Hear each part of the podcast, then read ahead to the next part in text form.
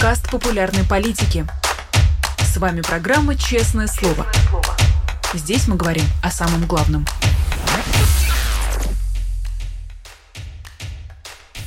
Привет, друзья! В Москве 17 часов. Вы смотрите «Честное слово» на канале «Популярная политика». Меня зовут Ирина Алиман. Как обычно, я призываю всех наших зрителей ставить лайки, писать комментарии в чате, задавать платные вопросы через Суперчат, поддерживать нас на Патреоне, либо становясь спонсором нашего канала на Ютубе. Ну и также напомню, что это спонсорство можно дарить. Прямо сейчас переходим к беседе с нашим сегодняшним гостем. У нас на связи главред сайта агентура.ру Андрей Солдатов. Андрей, здравствуйте. А, добрый день, Ирина.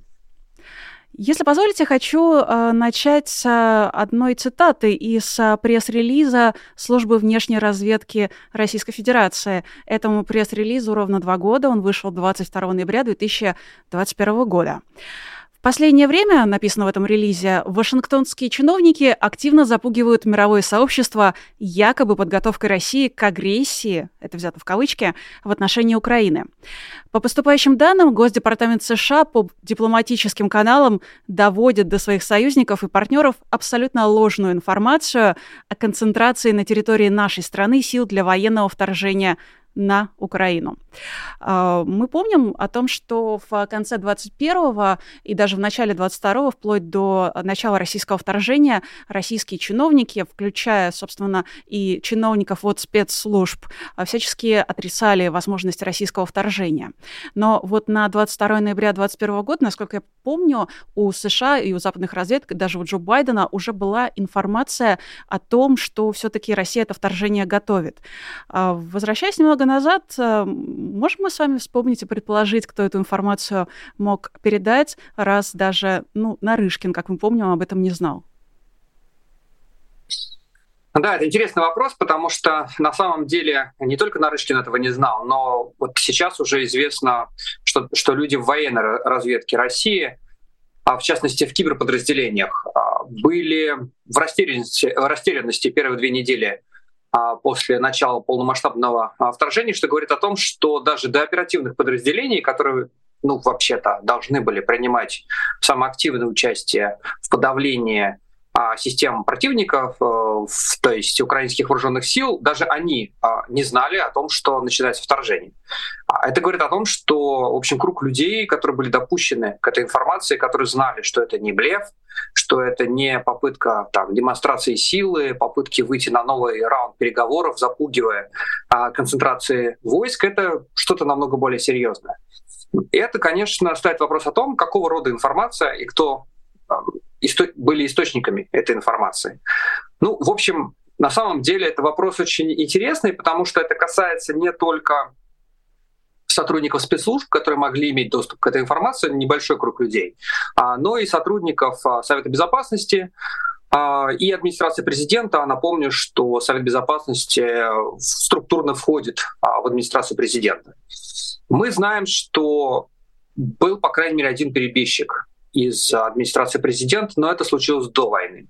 Это публично доступная информация. Мы не знаем, сколько еще перебежчиков а, случилось а, между там, скажем, а, там, 21 годом и настоящим моментом времени, а, но известен, известен один факт, что а, российские спецслужбы знамениты тем, что, в общем, бегут из них, причем бежали всегда довольно активно. Я не могу полностью, скажем так, исключить вариант, что и в данном случае речь идет о человеке, который находился на какой-то достаточно а, важной позиции где-нибудь в администрации президента и который просто перебежал и вот поделился этой информацией. А могла ли эта информация стать доступной не в результате утечки от перебежчика, а в результате взлома? Потому что, ну, вот, например, сегодняшняя новость, она как раз связана с российскими и американскими спецслужбами и опубликована в «Медузе». А, там сказано, что американский журналист Джейкоб, Джейкоб Эпплбаум эм, утверждает, что спецслужбы США около 10 лет назад могли взломать российскую систему СОРМ. И якобы эти данные содержатся о взломе в ранее не опубликованных документах Эдварда Сноудена создана. А, так что вопросов а, два. Могли ли а, спецслужбы США взломать какую-то документацию суперсекретную, например? И что такое вообще СОРМ? Я знаю, что вы об этом много писали, но мне кажется, нужно об этом тоже отдельно поговорить. Ну, давайте начнем по порядку. А, первое, я все-таки достаточно скептически отношусь к тому, что информацию о вторжении можно было взять из э, перехватов. Дело в том, что российские а до того и советские структуры, а, которые такими вещами занимаются, ну, не любят оформлять такие вещи на бумаге. То есть если это обсуждалось, это обсуждалось э, крайне неформально, а, стараясь не оставлять никаких документов а, или пользуясь эфемизмами, которые будут не очень понятны людям снаружи. В общем-то, я плохо себе представляю, что, может быть, такой документ, например, подписанный начальником главного управления генерального штаба, где будет написано, мы собираемся вторгаться в такой-то час, прошу там всем об этом сообщить, э, там, готовьтесь. А обычно, ну, по крайней мере, опыт говорит о том, что это немножко не так работает. А теперь ко второму вопросу, к вопросу о СОРМ. А СОРМ — это система оперативно-розыскных мероприятий, которая существует в России в разных видах, на разных стадиях, а, начиная с самого начала 90-х годов. Она, по сути, на самом деле, ее первую версию придумывали еще во времена Комитета государственной безопасности, поэтому она появилась и, и случилась такой тоталитарной, и она не предполагает никакого контроля со стороны, например, парламента. Потому что она придумывалась еще в конце 80-х а, в, в институте Кучина под Москвой. И, а, собственно, когда она появилась, первоначально она появилась для перехвата на телефонных линиях связи, а, стационарных линиях связи, то есть вот телефонный аппарат, да, мы звоним, и эта информация становится там, доступна сотрудникам тогда Комитета госбезопасности, а впоследствии Федеральной службы контрразведки, а потом и ФСБ. Потом эта система развивалась, крайне активно. Появился СОРМ-2, это, скажем так, конец 90-х, начало 2000-х, когда активно внедрялась система для перехвата электронной почты. И это вызвало определенное возмущение со стороны интернет-провайдеров. Тогда это еще было возможно, и благодаря чему мы, собственно, и знаем эту часть истории очень хорошо. Она хорошо задокументирована, хорошо известна. А потом пришла, скажем так, стадия Сорма 3, и даже можно сказать, что и других порядковых номеров, потому что, в общем-то, люди из а, телекоммуникационных компаний и ФСБ очень активно а, работали над тем, чтобы делать эту систему а, максимально соответствующим, соответствующей тем информационным технологиям, которые активно внедрялись. А, то есть они, эта технология должна была работать с IP-телефонией, с, с социальными медиа, иметь возможность осуществлять поиск по массиву данных, иметь возможность хранить все эти данные и так далее. Но э, почему я немножко скептически отношусь к информации Джекоба Апплбаума, которую я знаю лично? А, потому что дата, собственно, тех документов, о которых он говорит, не может быть позднее 2013 года, когда Сноуден, собственно, оказался в России.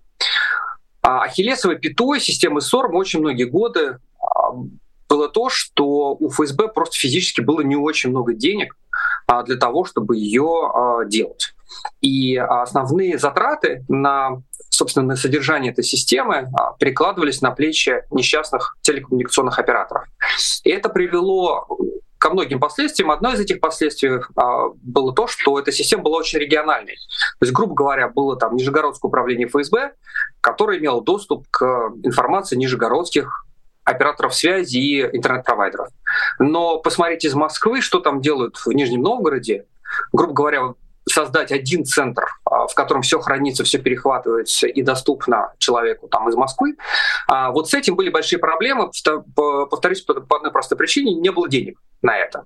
А, и старались все это возложить на операторов, которые ну, хранили эту информацию у себя, но не были заинтересованы и не хотели ни в коем случае создавать какое-то единое хранилище данных. Но прогресс неостановим, и в том числе и в этой сфере.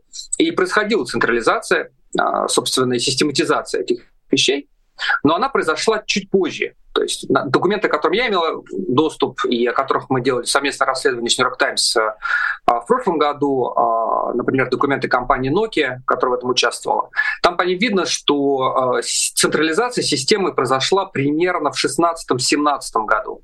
То то есть эм, даже если агентство национальной безопасности США и взломало в 2013-2012 году систему СОРМ, то в этом случае там имели доступ к информации, повторюсь, разбросанной по регионам.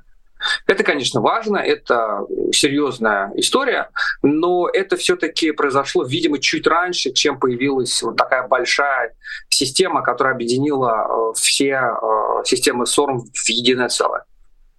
Честно говоря, мне кажется, что вполне может э, действительно э, сложиться такой пазл, если мы сейчас немножечко вспомним действительно историю. А, ну, вот э, «Медуза» отдельно отмечает, что, скорее всего, действительно этот, этот взлом произошел до 2013 года, а, так как иначе действительно информация о нем не могла появиться в утечке а, АНБ, которую осуществил Сноуден.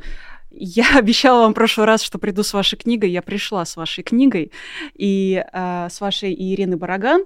И на этот случай э, даже нашла у вас отдельный фрагмент про Сноудена. Вы как раз пишете о том, э, как он проводил время в России в 2013 году э, в качестве транзитного пассажира и что о нем тогда говорил Путин. И э, после того, как он пошел на такую своеобразную сделку и согласился участвовать в российском такой в российской постановке с теми же правозащитниками, которые вы описываете, у вас есть вот такой абзац. А, Защита персональных данных российских граждан стала предлогом для начала серьезного давления на глобальные платформы. А, на Сноудена стали ссылаться те, кто стоял за введением репрессивных мер в Рунете. Ну, соответственно, а, его утечка, его слив данных, он позиционировался как открытие глаз, наверное, на то, что американские спецслужбы за всеми следят. Это, в свою очередь, стало ну, таким своеобразным спусковым крючком для начала репрессивных мер в Рунете. И как раз уже в конце 2013 года а, спецслужбы ввели а, Минсвязи, точнее, обнародовала новые технические протоколы СОРМ, после чего они были приняты. То есть, если чисто теоретически предположить, э, что все это действительно взлом а, произошел до 2013 года, то Сноуден, как источник этой информации, был э, гораздо более ценным кадром для Путина, чем мы вообще привыкли думать. Можно ли вот такую э, головоломку сложить из всех этих водных? Да, это сложная история. Более того, я хочу сказать, что э, мой личный конфликт с Джекобом Апплбаумом как раз и был связан с моей критикой в отношении Сноудена. Я очень хорошо помню, что когда мы встретились на одной конференции в Берлине, тогда как раз в 2013 году, то Джейкоб, который вообще довольно сложная, противоречивая фигура, а, с одной стороны, а, начал на меня публично нападать за критику Сноудена, обвиняя меня в том, что я чуть ли не, не знаю, агент, не знаю, может быть, американских спецслужб, а в кулуарах подошел ко мне и попросил добыть ему, собственно, устройство СОРМ, что меня дико посмешило. Ну, вот такой он человек. И, конечно, это, в общем, вот этот дуализм отношения к Сноудену, к его информации до сих пор существует в правозащитном сообществе мировом. То есть, с одной стороны, стороны а, люди крайне благодарны Сноудену за то, что он вскрыл а, то, как работают американские системы слежки, но при этом не очень люди хотят говорить о том, что, при, что Сноуден а, делал и делает в России, и его крайне противоречивая позиция, собственно, того, как он вообще относится к тому, какие системы слежки а, появились в результате, в том числе и этого скандала в России, как это было продано российской публике, и как была продана идея цифрового суверенитета, а, со ссылкой на, опять-таки, на Сноудена, он никогда это не комментировал. Я не могу сказать, что он прям совсем, скажем так, продал душу дьяволу, а я все-таки думаю, что он остается идеалистом и сейчас оказался в абсолютно невозможной ситуации. Я не думаю, что он планировал сидеть в России столько лет а, и оказаться в результате с российским паспортом, как мы знаем, в конце концов ему дали российский паспорт. Все это, конечно, я думаю, для него было крайне неприятным сюрпризом. Я думаю, что он думал, что ему удастся там выехать или как-то договориться с американскими правоохранительными органами и я знаю, что велись переговоры о том, что, может быть, э, ну, там сдастся властям, но а, скажем так, в обмен на отсутствие тюремного, реального тюремного срока. И на это не шла ни одна из администраций а, в Соединенных Штатах, и поэтому он продолжает оставаться в России. Но я думаю, что первоначально его э, мотивы все равно были довольно идеалистичными. До какой степени, а, собственно, российские спецслужбы смогли выкачать из него какую-то информацию? Это вопрос очень интересный. И на него пока нет никакого ответа. А, и могу вам сказать, что делались, э, ну, я бы сказал, что была очень продуманная политика а, со стороны российских спецслужб, чтобы нам, журналистам, причем как российским, так и зарубежным, не удалось а, ничего про это узнать. Например, была придумана такая политика, что московские корреспонденты зарубежных изданий не имели доступ к Сноудену. Не только российские журналисты, но и московские корреспонденты того же Вашингтон-Пост. При этом журналист, который прилетал из Вашингтона специально на интервью с ним, мог с ним поговорить. А, мы понимаем, для чего это было сделано, для того, чтобы не было вопросов, да, собственно, а кому как он живет в Москве а с кем он живет в Москве, а как это все выстроено, как выстроена система его безопасности. А ссылки при этом и оправдания такого странного поведения были крайне смешными, что там, не знаю, ЦРУ пошлет бригаду киллеров в Москву, и там его убьет. А, ну и так далее, и так далее. Все это выглядело крайне неправдоподобно. вот. И более того, даже подбор адвокатов для Сноудена, например, его адвокатом и его таким человеком, который говорил от его имени, был адвокат Кучерена, человек, который э, долгие годы входил в совет, общественный совет при э, Федеральной службе безопасности, уж куда ближе к ФСБ, да. Но вот тем не менее, я бы сказал, что мировое сообщество до сих пор там, там мнения разделились, вот кем а, считать Сноуден, Сноудена, а то ли вот он все-таки совсем не подконтрольным российским властям, то ли подконтрольным до какой-то степени. А, но я бы сказал, что это тема, которую не очень любят затрагивать. Но из всего этого я делаю вывод, что э, российские спецслужбы, вообще российское государство в целом, гораздо лучше, дольше и эффективнее следит за собственными гражданами, нежели чем э, пытается показать, э, что это делают э, американские спецслужбы. Но мы же часто слышим про безопасность э, персональных данных россиян, э, предотвращение утечек, э, страшные ФБР и ЦРУ, которые только и хотят, что кого-нибудь завербовать, э, еще узнать все наши персональные данные. Но получается, что все ровно наоборот и а, помимо этого получается, что даже Сноуден, какими бы мотивами он не руководствовался изначально, он сыграл отличную службу Путину. Получается, что так? Ну, я бы сказал так, что чуть сложнее выглядит схема, потому что на технологическом уровне, а, я бы сказал, конечно, американские спецслужбы работают круче.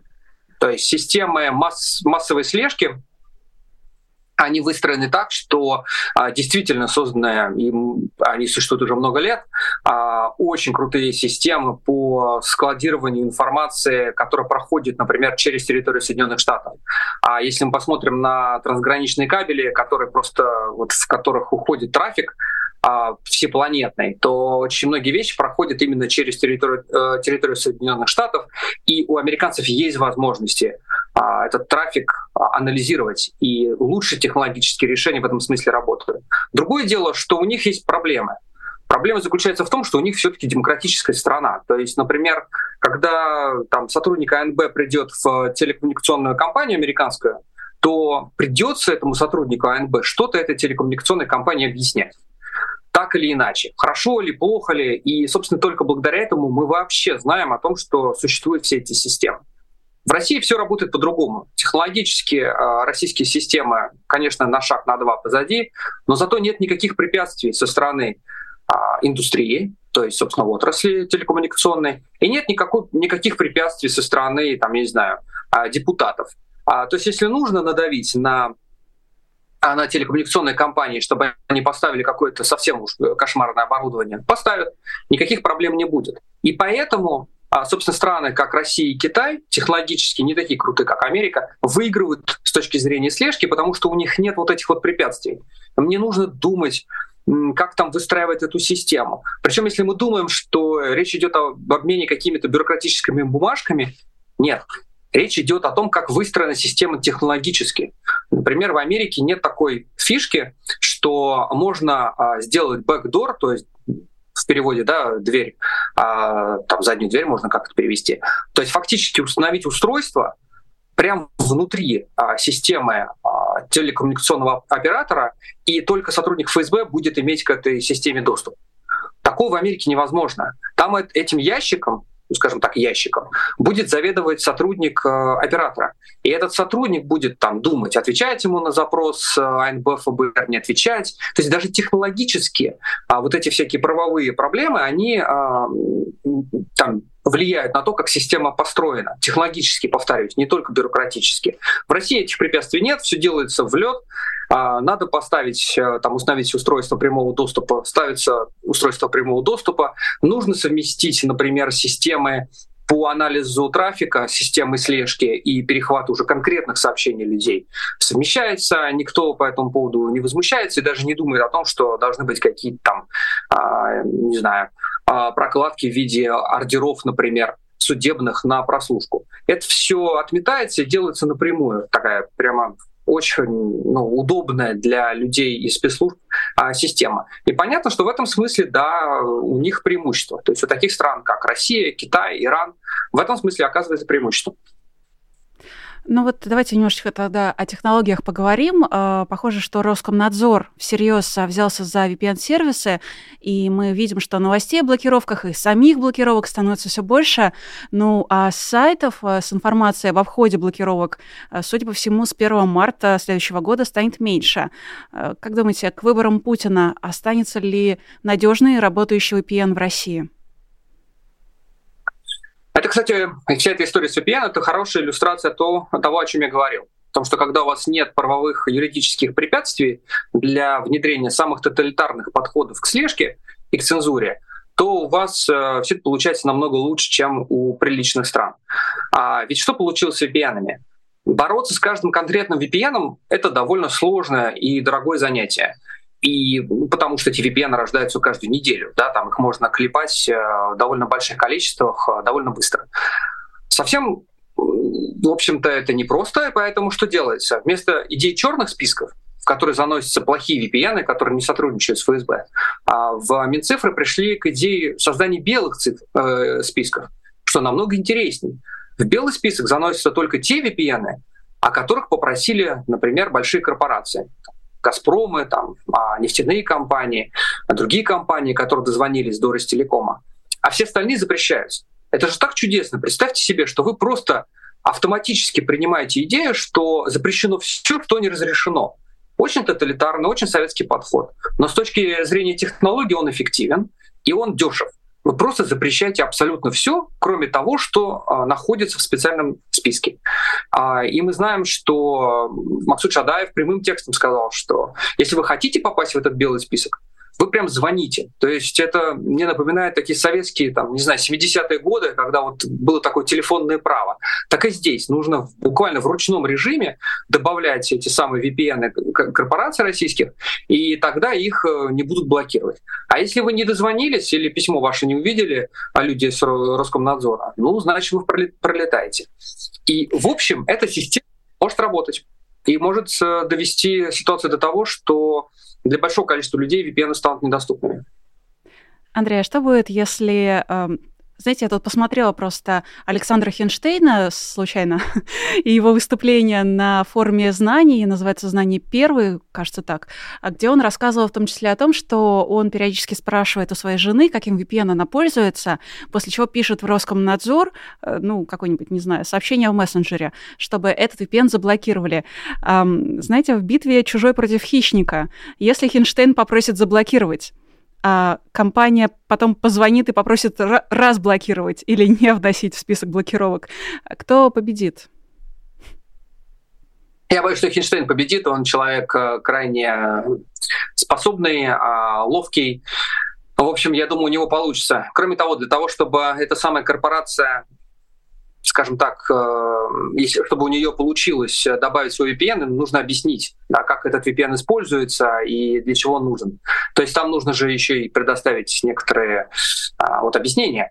Так просто нельзя создать компанию из трех человек и сказать, что нам нужен VPN.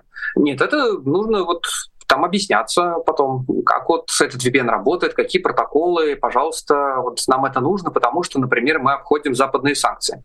А, тогда добавят. А, тут, знаете, еще одна новость пришла, правда, еще на прошлой неделе. Минюст впервые присвоил статус иностранного агента провайдеру VPN-сервиса. А, с этим-то как жить? А, теперь в списке иностранных агентов пополнится еще все это рядами VPN-сервисов и их провайдеров. Не только там будут физические лица и физические лица, представляющие себя в качестве СМИ. Да, это вообще очень интересная и богатая идея. Можно ведь в список иностранных агентов вносить, не знаю, например, страны или географические объекты. Они же тоже могут быть э, на службе там, иностранного государства, как-то использоваться. Там, Женевское или под влиянием. или под влиянием добыть иностранных агентов. Абсолютно с вами согласен. То есть тут можно далеко пойти. А, ну, я думаю, что понятно, для чего это делается. Это делается для того, чтобы а, каким-то образом, если не предотвратить, то снизить а, возможность распространения информации о VPN-сервисах, которые не подконтрольны, не подцензурны российским властям. То есть, в принципе, конечно, если серьезно говорить, это атака на информацию о VPN-сервисах. А, в худшем случае, э, если все будет заблокировано до выборов, а, во время выборов, а, что станет с Ютубом, Телеграмом, Ватсапом? Останутся ли россияне без этих привычных уже достаточно инструментов? Потому что, ну, знаете, с одной стороны, мы постоянно видим новости о том, что Россия закупает технологии, которые могут заместить уже достаточно привычные площадки. С другой стороны, эм, в этих корпоративных, в этих компаниях технологических, а там главенствующие посты занимают э, Nepo э, собственно, дети э, российских чиновников. Вот тут кто кого сборит? Да, вы знаете, вот это дает мне какую-то надежду и оптимизм, потому что во главе вот да, этого э, российского вот этого проекта великого о замещении Ютуба все время почему-то оказываются дети. То сын Добродеева, который должен был в ВКонтакте, в Вике принести э, свой, свое видение видеопроектов, и мы знаем, что, в общем, из этого так, по большому счету ничего не получилось. А, хотя папа помогал, и контент в ГТРК был доступен в Вике. А потом придумали сына, а, кого там у нас следующий это был, сын Ковальчука, э, не сын, э, племянник Ковальчуков. То есть э, потом Кириенко. То есть мы видим все время, что на этот проект, который на самом деле очень важен для властей, безусловно, очень важен, все время бросают детей. Как, такое впечатление, что бросают, потому что куда-то их деть надо, а что это такое не очень понятно, ну вот пусть они занимаются. И это, конечно, наверное, отражает в том числе и а, возраст людей, которые на самом деле принимают решения в Кремле, и их уровень понимания а, интернет-процессов. Ну, там людям по 70 лет, они привыкли вот к тому, что привыкли. Вот хорошо они умеют там людей в тюрьму сажать, а, ну, уже хуже умеют воевать. А вот с интернетом что делать? Они понимают, что это важно, но, повторюсь, к ним, видимо, вбегает очередной отпрыск, которого некуда деть. Говорит, что у него есть блестящая идея по замене Ютуба, а завтра прямо он все сделает. Ему опять верят, он опять бежит и опять ничего не делает. Вот на это надежда. А, поэтому я думаю, что строить прогноз о том, когда все-таки они создают, создадут работоспособную версию Ютуба, ну, надеюсь, что не очень скоро. Но в таких случаях а, известный техноблогер Александр Плющев говорит о том, что коррупция нас всех спасет. А, хотя, конечно, я являюсь частью ФБК, не могу в полной мере с этим согласиться, но действительно надежда есть. Мы с вами уже полчаса в эфире. Я напоминаю нашим зрителям о том, что этому эфиру можно и нужно ставить лайки для того, чтобы зрителей стало больше, писать комментарии в чате. И если у вас есть свои вопросы для Андрея, то задавайте их через суперчат, а я, соответственно, передам. У вас а, вышло новое расследование про банки и про то, что а, российские банки стали, в свою очередь, тоже своеобразным инструментом репрессии. Расскажите, пожалуйста, о чем речь? Да, это новая история, и мне кажется, к сожалению, очень важная. А Мы видим, что цензуру можно осуществлять на разных уровнях. Есть технологический уровень, который мы с вами обсудили, но есть и еще такая вещь, такая фича, которая есть у тоталитарных государств, и которой нет у государств с чуть менее жесткой системой репрессий. Это возможность подключения к репрессиям структур, которые не имеют отношения ни к спецслужбам, ни к правоохранительным органам. Ну, в советском, скажем так, варианте это были практически все а, государственные организации от а, детских садов до школ, там, поликлиник и так далее. Это, кстати, причина, почему в Комитете государственной безопасности всегда существовали, кроме там, центрального аппарата спецслужбы, были еще и там, региональные управления, типа Московского управления КГБ. И у меня всегда был, когда еще был совсем начинающим журналистом, вопрос, зачем в Москве, где есть вот эта Великая Лубянка, а зачем им нужен московское, зачем нужно Московское управление КГБ, ФСБ и КГБ? И мне объясняли оперативники, а чтобы работать с, э, с жилым сектором, чтобы а, затруднять жизнь людям на базовом уровне. Есть у тебя диссидент, а у него же ребенок в детский сад ходит, а, там жена в поликлинике работает. Вот чтобы создать давление на них, и нужны контакты с этими организациями. А кто будет осуществлять эти контакты? Вот эти самые люди из Московского управления КГБ. Система эта, мы видим, спокойно пережила развал Советского Союза, существует и сейчас. И в эту систему вливаются новые элементы, скажем так, наиболее эффективные. И вот мы видим, что, например, в систему скажем так, борьбы с VPN сейчас добавился новый элемент. Это российские банки, и прежде всего Сбер. И у нас есть несколько примеров, э, примеров, один из которых мы приводим в материале, когда инженер из Питера э, хотел заплатить э, за свой VPN, и не, э, используя карточку Сбера. И неожиданно оказалось, что у него мало того, что заблокировали карточку э, Сбера, потому что сотрудники на той стороне обнаружили и поняли, что он платит именно за VPN. А, ну и а, ему пришлось выдержать очень неприятный разговор с сотрудником, который представился сотрудником службы безопасности Сбера, возможно, он был прикомандированным офицером, а, который долго-долго выяснял, зачем он, собственно, платит э, именно за, за эту услугу, почему он переводит туда деньги, и требовал э, большого количества объяснений. В общем-то, занимался запугиванием.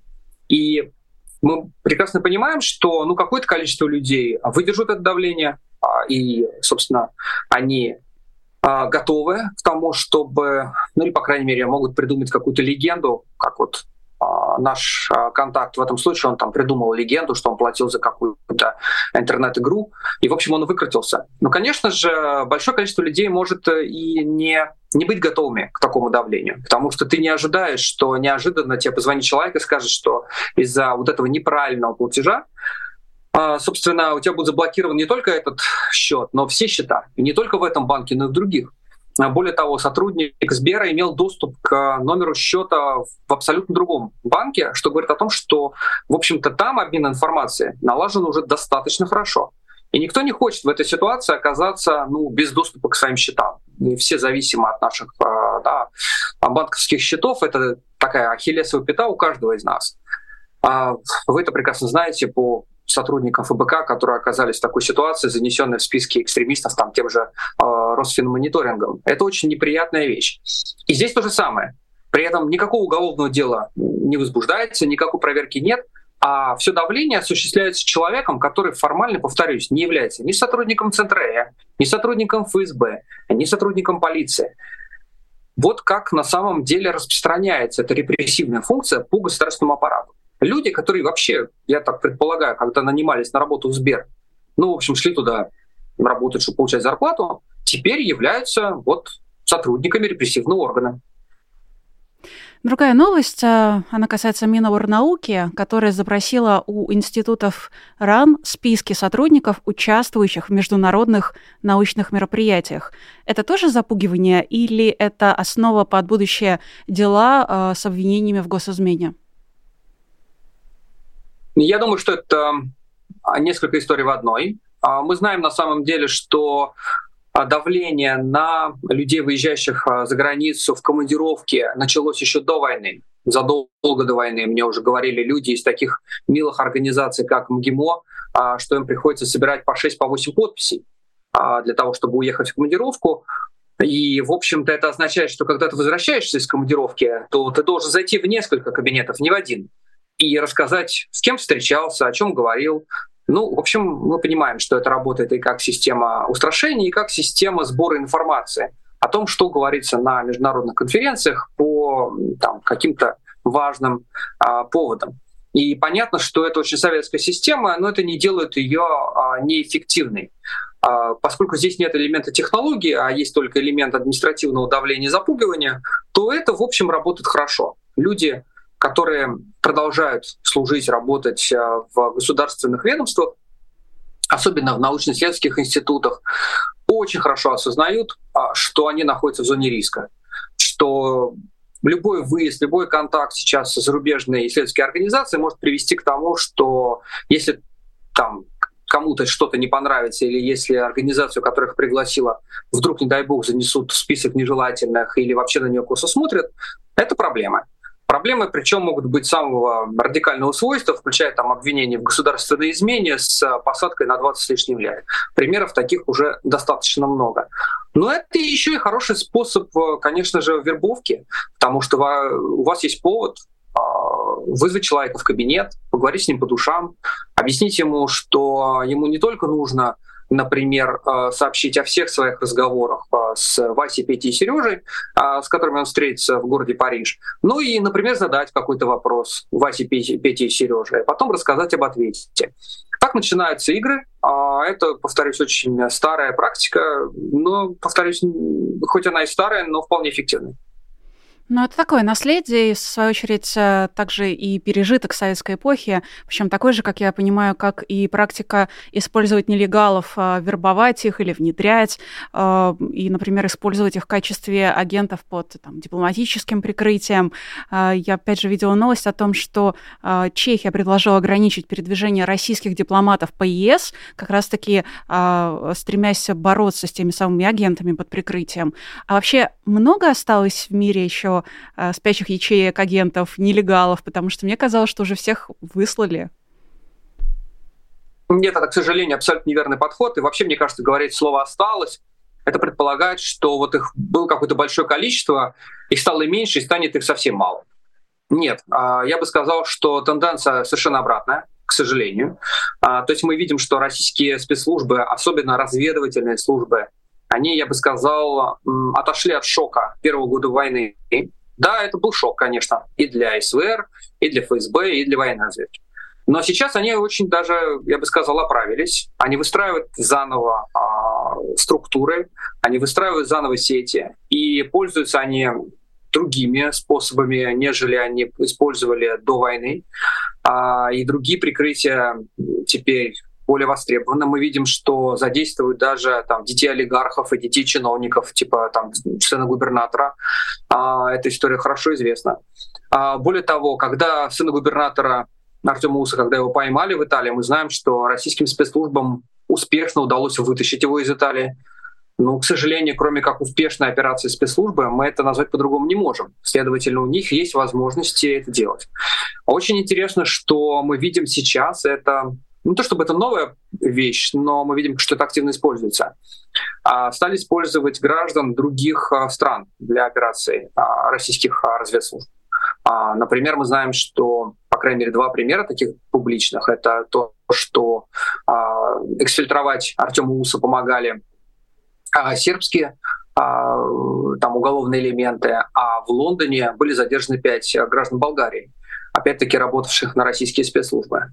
Это, в общем, довольно эффективно. Это довольно э, профессионально придуманная тактика. И важный момент тут всегда помнить, что когда мы судим о компетентности а, российской агентуры, а, не нужно исходить из какой-то идеальной модели, в которой каждый агент или каждый офицер или оперативник должен быть таким Джеймсом Бондом, а, имени которого никто не знает, и он там внедряется, я не знаю, прямо в Государственный департамент США или прямо в администрацию Байдена. Это в идеальном мире. А в реальном мире у людей компетенция, скажем так, оценивается в зависимости от той задачи, которая перед ними стоит. Если стоит задача, а, например, осуществлять слежку за российской оппозицией в изгнании, или делать с ними что-то такое очень неприятное, или, например, взорвать где-нибудь мост, а, то вот люди подбираются в соответствии с, э, с требованиями этой задачи. Для таких задач, которые я перечислил, супер умным и профессиональным быть не надо. Людей с, так, с навыками, которые достаточны для того, чтобы такие вещи осуществлять, их в России очень много. И, к сожалению, в условиях войны их будет становиться все больше.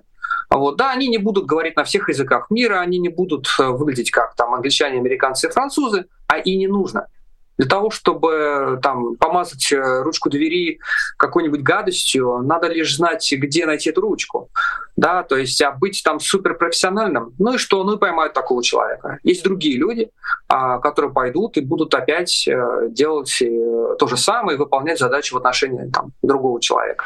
То есть, к сожалению, я бы сказал, что да, наверное, можно признать это как факт, что российские разведслужбы а, перегруппировались а, и, в общем-то, достаточно, ну, вернулись к тому, и даже, может быть, даже их активность выросла по сравнению с предвоенным периодом. Возвращаясь а, к дипломатам, насколько глубоко а, разведка могла проникнуть как раз а, в дипломатическое ведомство России, я имею в виду, либо завербовать уже действующего сотрудника, либо внедрить своего агента? Потому что я слышала даже конспирологические версии о том, что чуть ли не Лавров был в свое время завербован спецслужбами, и якобы этим объясняется его невероятный кульбит. В 70-х он работал стажером, референтом, секретарем, а в 80-х уже уже он получил разнарядку в США и теперь, в общем, бессменно сидит уже не первое десятилетие на посту главы МИДа. Насколько глубоко спецслужбы могут проникнуть а, в МИД? Да вы знаете, там, я бы сказал, нету а, никакой даже стены, что ли, который, через которую нужно перепрыгивать для того, чтобы сотрудники ФСБ или СВР а, а, начали использовать людей из МИДа. А, как мне говорили старые сотрудники МИД э, там, в 90-е годы, начале 2000-х, ну, мы были передовым, да, мы были там сотрудниками МИДа, а они были передовым отрядом коммунистической партии. Для нас было нормально им помогать. То есть у них вообще никакого там когнитивного диссонанса в этом смысле не, не возникало. А, это очень важно. Кроме того, это начиналось прямо с уровня подготовки сотрудников э, дипломатических миссий. Если мы посмотрим на то, какие преподаватели э, работают, служат э, в том же МГИМО, да там огромное количество просто мне лично известных э, генералов ФСБ. Это никого не смущает. И бывших, и действующих, у кого кафедра, у кого там позиция при ректоре, там никаких проблем ни для кого это не создавало никогда. То есть там внутри люди относятся к этому абсолютно нормально. Там есть лишь один момент, э, что сотрудникам МИДа не очень нравится, а, скажем так, чисто стилистически, а, когда их принимают за сотрудников ФСБ, потому что это создает проблемы при а, получении хорошей командировки в приличной стране. То есть это чисто с бытовой точки зрения им как-то вот некомфортно но на идеологическом уровне, на уровне, собственно, этой институции, российский МИД, никаких проблем у них нет. Скажут делать, будут делать. А скажут предоставить информацию, предоставить информацию. Скажут помочь в проведении операции, проведут операцию. Особенно сейчас, в условиях войны. У них э, нет, никаких таких моментов уже не осталось, если они и были. У нас с вами остается меньше минуты. Я все-таки задам вам а, короткий вопрос. А, Захарова и Лавров могут быть агентами спецслужб? Вы знаете, я бы сказал, что отношения таких людей со спецслужбами скорее характеризуются словом взаимовыгодное сотрудничество. Я бы так сказал. Потому что все равно существовала определенная, ну, скажем так, иерархия внутри а, государственных ведомств все-таки считалось, что быть вот прям совсем агентом ФСБ, в том смысле прям сотрудником, это вот как-то а, мы поможем, мы все сделаем, но мы остаемся в нашей а, номенклатуре, в МИДовской потому что чисто карьерно это было более выгодно. Не то, чтобы этически это было плохо, про этику там никто никогда не думал. Чисто карьерно это было приличней. А, вот, но это, конечно, повторюсь, это, это, эти самые карьерные соображения в том числе и включают обязательное сотрудничество с российскими спецслужбами и понимание их нужд и требований. Ну что ж, Андрей, спасибо вам большое за а, то, что нашли время и вышли к нам в эфир сегодня. Приходите к нам еще обязательно. У меня, в конце концов, еще ваша книга есть. Тоже сможем как раз пообсуждать. Очень хотелось, кстати, действительно пообсуждать, а, что сейчас происходит а, с теми журналистами в изгнании и а, как за этим продолжает следить Россия, продолжает или нет с точки зрения как раз спецслужб. Но давайте это действительно отложим на а, следующий раз. А, напоминаю, что у нас на связи был главред сайта агентура РУ и писатель Андрей Солдатов. А, Еще также была я, меня зовут Ирина Алиман. Были вы, те, кто смотрели нас в онлайне, ставьте, пожалуйста, лайки. А те, кто смотрит нас в записи, тоже ставьте лайки, пишите комментарии и поддерживайте нас на Патреоне. Наводите камеру своего смартфона на стикер, а, который вы видите внизу своего экрана. Переходите на сайт Patreon, выбирайте честное слово и, конечно, смотрите на бегущую строку, ловите в ней свое имя, свой никнейм или любой пароль, отзыв, в конце концов, любую информацию, которую решите о себе сообщить. Я прощаюсь с вами до следующих эфиров, но напоминаю, что сегодня еще впереди много всего интересного, в частности, менее чем через 15 минут спецэфир на популярной политике. Приходите на него и смотрите. А от меня всем пока. Вы слушали подкаст «Популярные политики». Мы выходим на Apple Podcast, Google Podcast, Spotify и SoundCloud. А еще подписывайтесь на наш канал в YouTube.